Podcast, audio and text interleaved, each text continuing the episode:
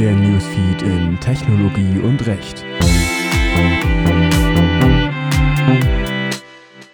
Anpassungen im Datenschutzrecht. Am 20.09.2019 stimmte der Bundesrat zahlreichen Anpassungen nationaler Vorschriften an die DSGVO zu. Daran anknüpfend werden sich einige Änderungen im Datenschutz ergeben. Was ändert sich? Die größten Änderungen sind allein rechtlicher Natur.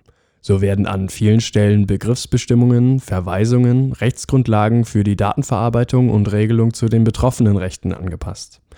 Darüber hinaus ergeben sich Entlastungen für kleine Betriebe und Vereine. Anders als bisher soll die Verpflichtung zur Benennung eines Datenschutzbeauftragten erst ab einer Personenzahl von 20 statt den vorherigen 10 Personen greifen. Ebenfalls wird die Einwilligung von Beschäftigten zur Datenverarbeitung vereinfacht. Sie muss nun nicht mehr zwingend schriftlich erfolgen, vielmehr soll in Zukunft auch eine E-Mail ausreichen. Auch das Bußgeldmodell soll überarbeitet werden.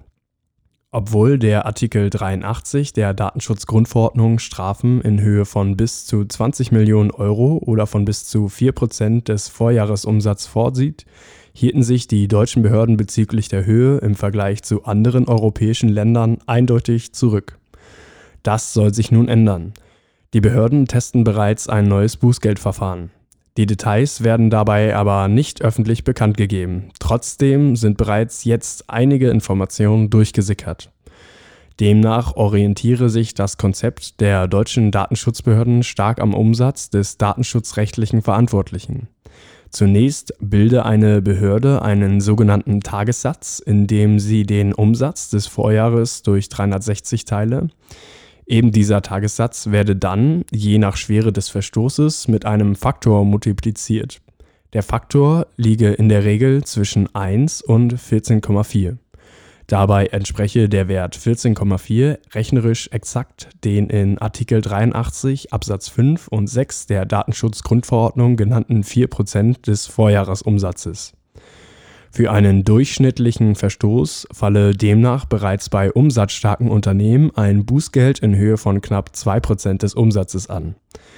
Der auf diese Weise ermittelte Wert werde dann anhand der Art und Weise der Tatbegehung, ihrer Folgen und weiterer relevanter Umstände weiter erhöht oder vermindert Allerdings zeige sich bei genauer Prüfung des Modells, dass sich der zuvor ermittelte Grundbetrag mit einiger Wahrscheinlichkeit noch weiter erhöhe.